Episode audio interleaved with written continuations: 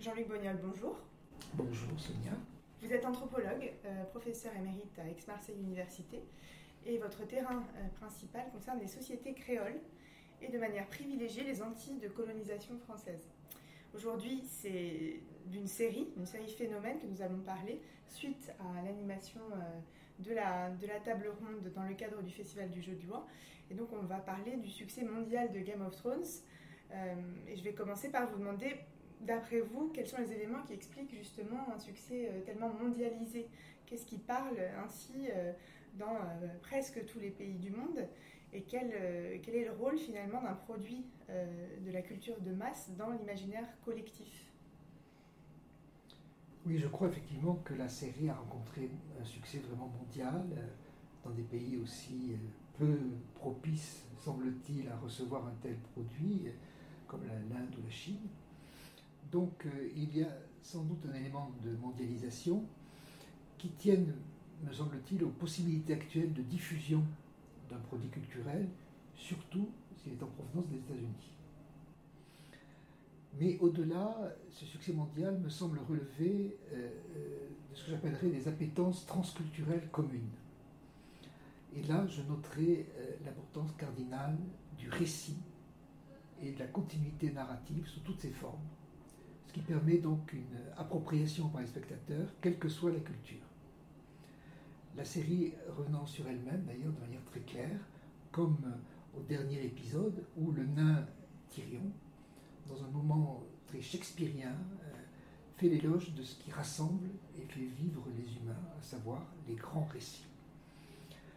Alors il y a, euh, disons, un côté très réaliste de cette euh, série qui est une série issu d'un genre particulier qui est la fantaisie. Souvent dans les œuvres de fantaisie, il y a, disons, une fantasmagorie très affirmée, comme dans l'œuvre de Tolkien par exemple. Alors que là, au contraire, la fantasmagorie est relativement limitée. C'est une fantaisie finalement relativement réaliste, ce qui permet donc aux spectateurs de retrouver finalement des éléments historiques familiers, même si ils concernent pour l'essentiel l'Occident médiéval. Mais euh, dans la fantasmagorie elle-même, lorsqu'elle est mobilisée, fût-ce la dose relativement limitée, on a des euh, figures, je dirais, euh, transculturelles, comme par exemple le dragon. Le dragon étant une de ces figures transculturelles que l'on rencontre de la Chine à l'Europe occidentale et jusqu'à des prolongements la, vers l'Amérique précolombienne avec le fameux serpent à plumes ce qui frappe également, c'est euh, une dimension politique indéniable, hein, dans la mesure où il y a euh, une envie de compréhension des rouages du pouvoir, euh, comme en témoigne l'extraordinaire générique, avec cette succession d'engrenages qui mettent en place les lieux principaux du pouvoir. Mais il y a aussi le besoin pour le spectateur de contempler dans sa réalité crue, dans les rapports de force qui le constituent, ce pouvoir dans sa réalité. Donc, euh, comme s'il y avait là un contre-modèle qui fascine, parce que c'est un contre-modèle violent, brutal. Euh, on a évidemment toujours la possibilité de s'en distancier parce que l'on sait que c'est de la fiction, que l'on peut revenir à ses vies quotidiennes.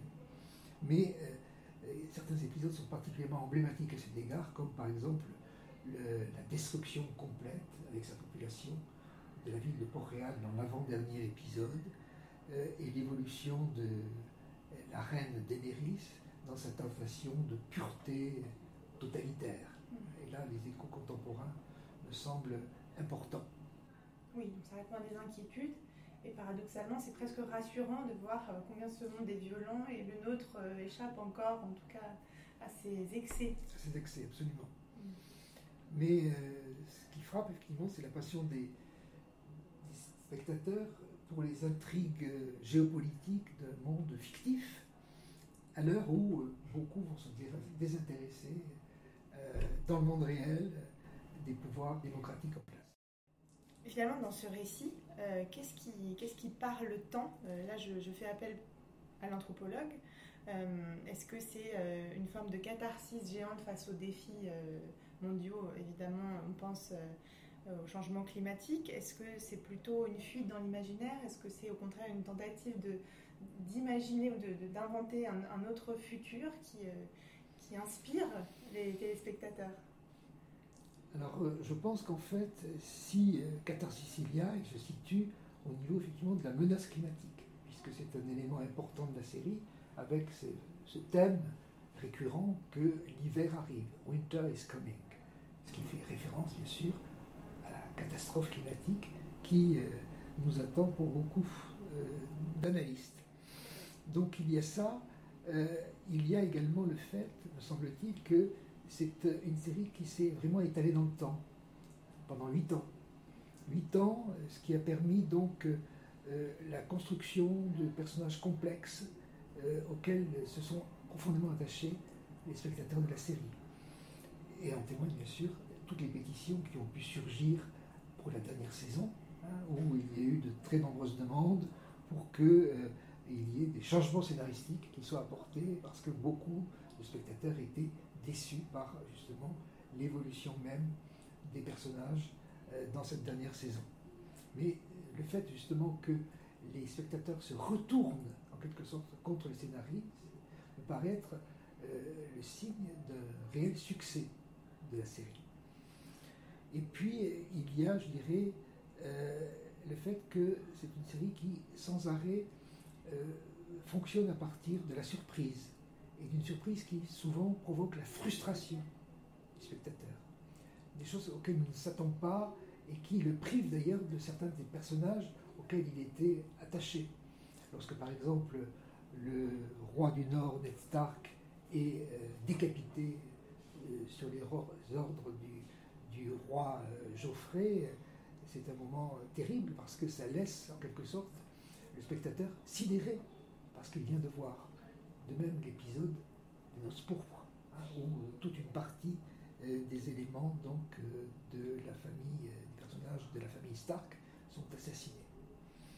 Mais à, une époque où l'offre est pléthorique, euh, où il y a d'autres bonnes séries, en tout cas il y en a eu, euh, pourquoi cet euh, attachement aux personnages Pourquoi ces réactions outrées sur les réseaux sociaux quand l'un d'entre eux disparaît Comment on peut expliquer que, voilà, pour cette série en particulier, il y a eu tant de tant d'affect Oui, c'est une série qui effectivement a mobilisé de manière très très importante les affects.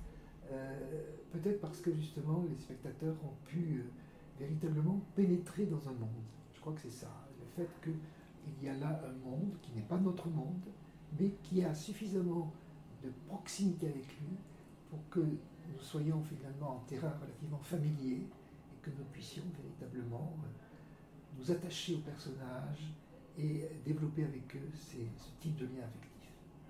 C'est la grande réussite en fait, cette pirouette qui associe l'histoire et euh, quelque chose qui nous est familier. Très bien. Merci beaucoup, ça donne envie de, de voir ou de revoir la série. Merci Jean-Luc Bonial.